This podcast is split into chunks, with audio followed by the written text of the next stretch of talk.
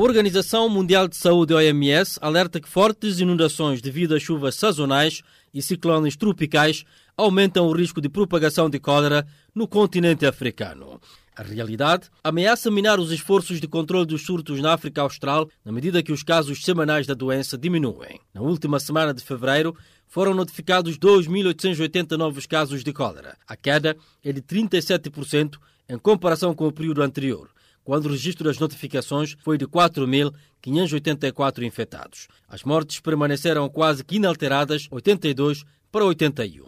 A África do Sul, a Tanzânia e o Zimbábue são os últimos a engrossar a lista dos 12 países africanos com relatos de casos. Os surtos ocorrem em meio a chuvas sazonais e tempestades tropicais. A agência da ONU indica que o aumento das chuvas vem retardando os esforços de controle do surto em algumas áreas do Malawi que enfrenta seu pior surto de cólera. Estradas inacessíveis e infraestruturas danificadas dificultam equipes de resposta em alcançar pessoas que precisam de assistência.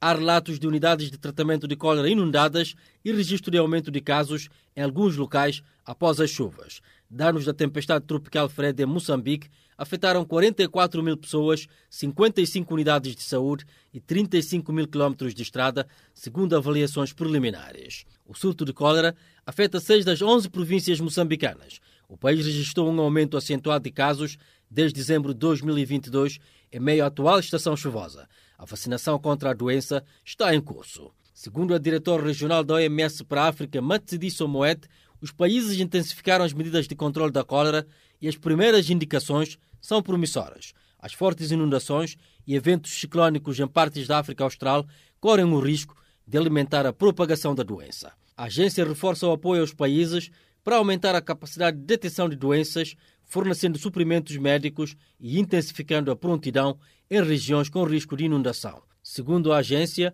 os atuais surtos da doença diarreica na África pioram com os eventos climáticos extremos e conflitos que aumentaram as vulnerabilidades, já que as pessoas são forçadas a fugir de suas casas e enfrentar condições de vida precárias. No âmbito da resposta, a OMS enviou 80 especialistas para os países afetados, despachou 455 toneladas de suprimentos críticos de cólera para o Malawi, Moçambique, Burundi e República Democrática do Congo, Ghana, Quênia e Zimbábue. De Bissau, a Matijani Kandé para a ONU.